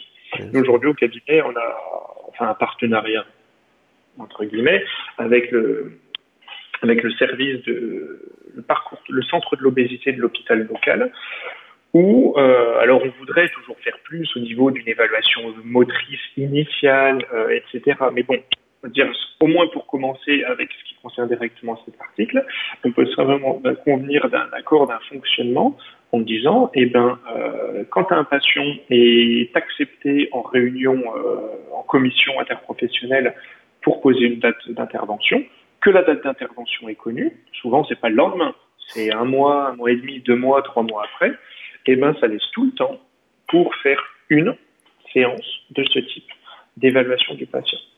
Et le truc en plus qui peut être très bénéfique aussi pour le praticien, c'est que en, par rapport aux recommandations, les, les, patients, on doit respecter une période de quatre semaines post-opératoire avant de reprendre une activité physique.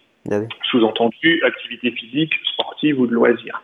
Euh, et justement, je veux dire, on est sur, le, sur un domaine où moi je partage cet avis que quand ces patients ont le feu vert du chirurgien, pour moi, d'un point de vue éducatif, ils n'ont rien à faire chez moi. Ils doivent euh, avoir les outils euh, pour trouver des activités par eux-mêmes, euh, avec des coachs sportifs, avec des clubs, avec des associations, peu importe. Par contre, ces quatre semaines post-opératoires, on est en plein dans la mobilisation précoce, on est en plein dans la kinésithérapie, on est en plein dans, dans, dans, notre rôle de remettre les gens en mouvement, de leur donner la confiance, de leur remettre le pied à l'étrier pour qu'ils fassent ensuite euh, par eux-mêmes.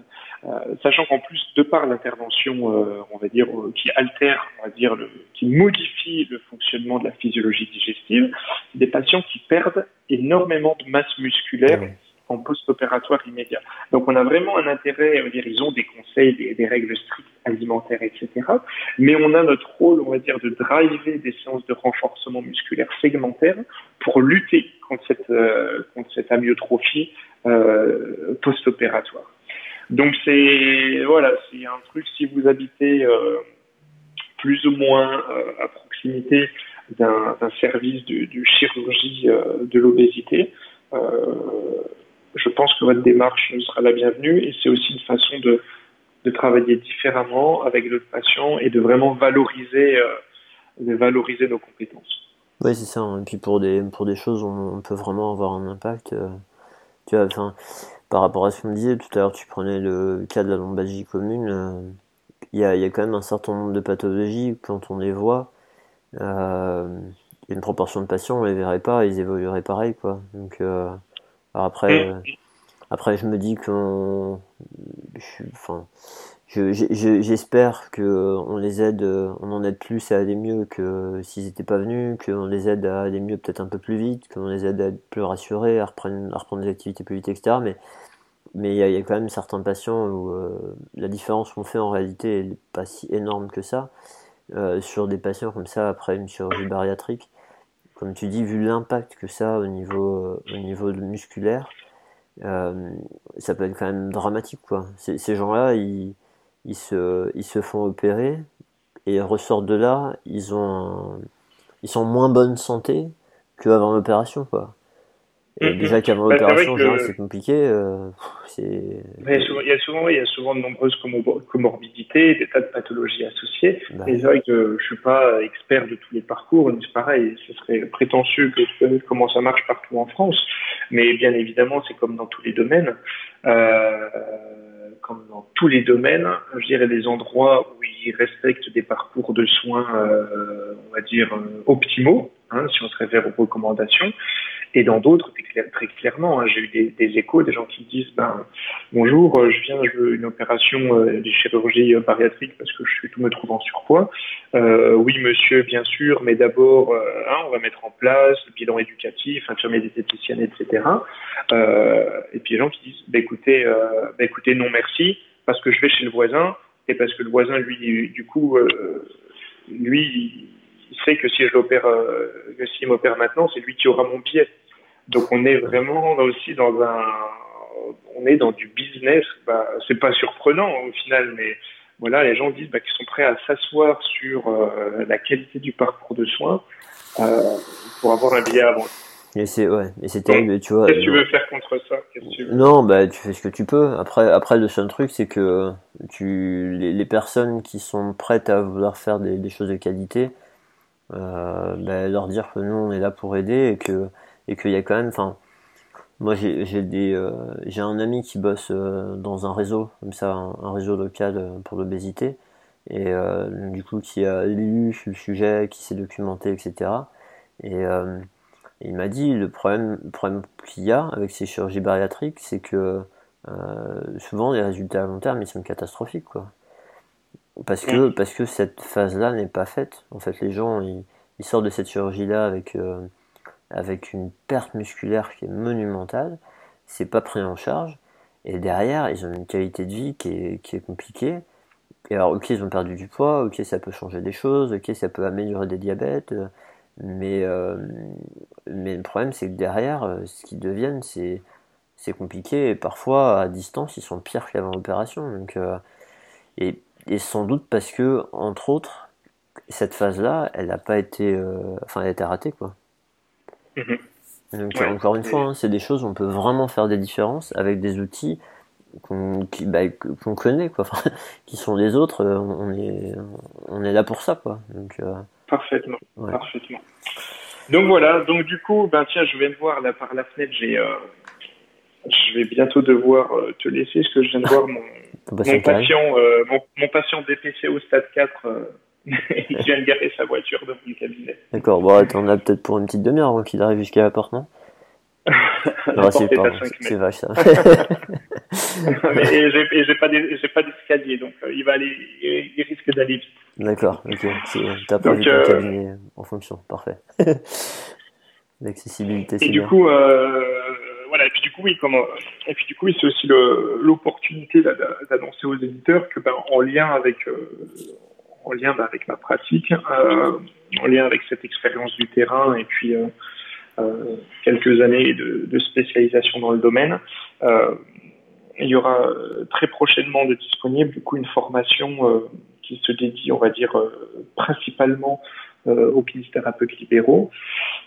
Et qui concernera justement la mise en place de la prise en charge spécifique des patients atteints de BPCO en cabinet, en cabinet libéral. Et, oui. et euh, cette formation aura la particularité, ce premier niveau de formation aura la particularité d'être en format e-learning. Alors c'est aussi c'est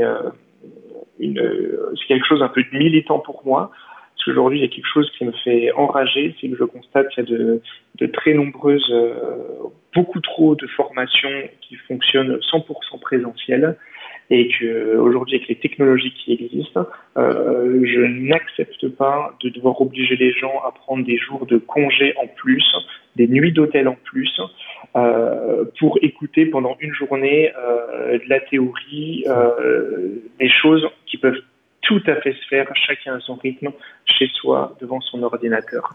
Et euh, donc voilà, donc c'est euh, un projet imminent. Et oui. Et oui, oui. Non, mais clairement, clairement c'est. Euh, alors, à, l'agence, enfin là je sais pas si tu as précisé, mais euh, le e-learning que tu vas proposer en fait euh, il va être diffusé par l'agence EBP et, mhm.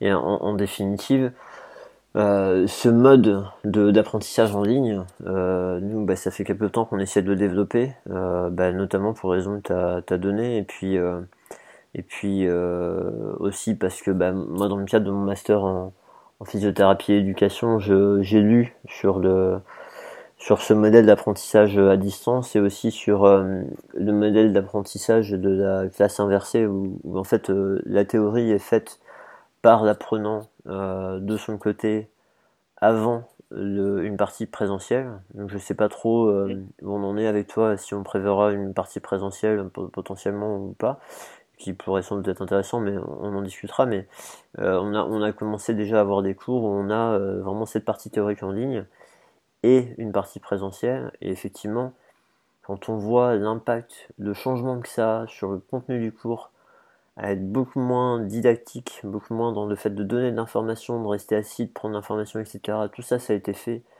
Et vraiment dans l'échange des questions, des, d'apprentissage actif, etc. pendant le présentiel et qu'on voit aussi la qualité des questions, le fait que les gens ils ont déjà testé en pratique, donc ils viennent avec des questions qui sont en lien avec les, les, ce qu'ils ont trouvé dans leur pratique, les difficultés pratiques. Enfin, il y a, y, a, y a vraiment euh, bon et puis clairement c'est pareil, il y a de la littérature là-dessus qui montre l'intérêt de, de, ça.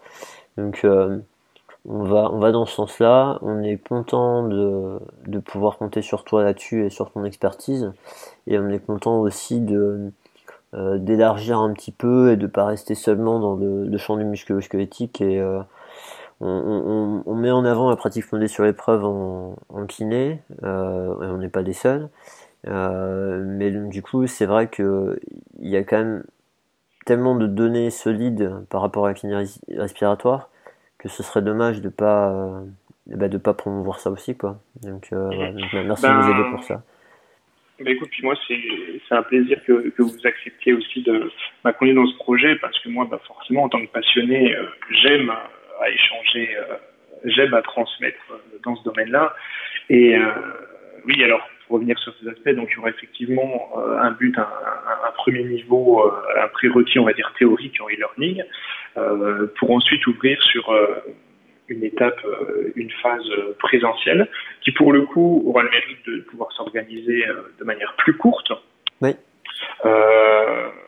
et ça, moi, c'est vraiment quelque chose que j'apprécie parce que je pense, enfin, moi, personnellement, j'ai beaucoup plus de facilité à aller une seule journée en formation que d'y aller trois ou quatre. Euh, ah et euh, donc, donc voilà, c'est quelque chose, c'est un engagement.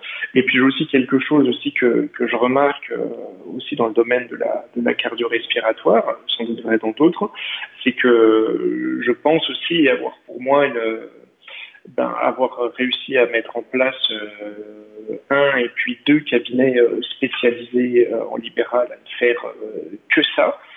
Euh, et que bien sûr la littérature, bah, il, y a de nombreux, il y a de nombreuses personnes qui ont, qui, euh, ont des connaissances de la biblio euh, certainement bien plus poussées que la mienne. Mmh. Euh, mais a aussi une réalité aujourd'hui, je trouve que c'est compliqué quand on n'a pas cette expérience du terrain d'aller former des kinésithérapeutes libéraux. Parce que la théorie, effectivement, c'est hyper intéressant, mais on a des questions pratico-pratique. Comment je fais dans mon cabinet?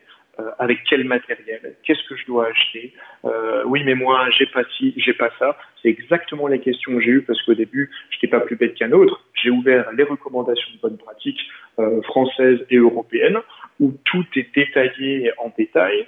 Euh, mais seulement ça, ça peut marcher quand on est dans un grand centre de rééducation euh, qui tourne. Quand on est tout seul dans son petit cabinet de campagne euh, ou de petite ville euh, et qu'on n'a pas un seul pneumologue à côté, etc., ben on se dit c'est pas la même chose. Et moi, ce sera vraiment mon but de rendre euh, ça accessible à tous, euh, même si vous n'êtes pas spécialisé, même si vous n'avez pas un plateau technique euh, avec des vélos et de l'oxygène dans votre cabinet, euh, parce que c'est ça les enjeux, c'est ça ce qu'on attend de nous, c'est de pouvoir prendre en charge des patients, c'est de pouvoir être accessible aux patients en fonction de leurs préférences. Et en fonction de leurs préférences, ça veut dire que souvent les patients, qu'est-ce qu'ils choisissent? Ils veulent aller chez leur kiné de proximité. Mmh. Écoute, bah, bah, merci pour euh, merci pour ça, merci de, de mettre tout ça en place, de, de faire ce travail-là pour pouvoir partager euh, bah, avec les, confrères qui seront intéressés. Et puis euh, et puis bah écoute, merci merci beaucoup pour le temps que tu nous as accordé, que tu as pris sur sur ta pratique. Merci à toi, c'est toujours c'est toujours un plaisir d'échanger à ce sujet. C'est cool. bon, ben, je vais te, je vais te, je vais pas te retenir plus longtemps. Je vais te laisser aller t'occuper de ton patient. Et, euh, et puis, bah, écoute, voilà, le, le, le e-learning, il est prévu pour, euh, a priori, la fin de l'année. Euh... Oui, a priori, fin de l'année, voilà, pour la partie théorique. Et puis, euh, et puis on, je pense qu'on verra assez rapidement pour organiser un calendrier, euh, un Tour de France à partir de 2020. Ça marche. Donc on, fera, enfin on tiendra les gens au courant au niveau des réseaux sociaux, etc. On, passera le message, ça c'est pas un problème. Euh, ça marche. Ben, merci encore Anthony. J'espère te, te recroiser euh, à, d'autres occasions. Et puis. Eh ben euh, écoute, je pense je pense qu'on se reverra quand même prochainement. Et puis encore merci pour ton temps. Et puis passe un excellent week-end et à très bientôt. Merci, bonne fin de journée à toi, bon week-end et à, bientôt. Allez, au revoir Guillaume, salut.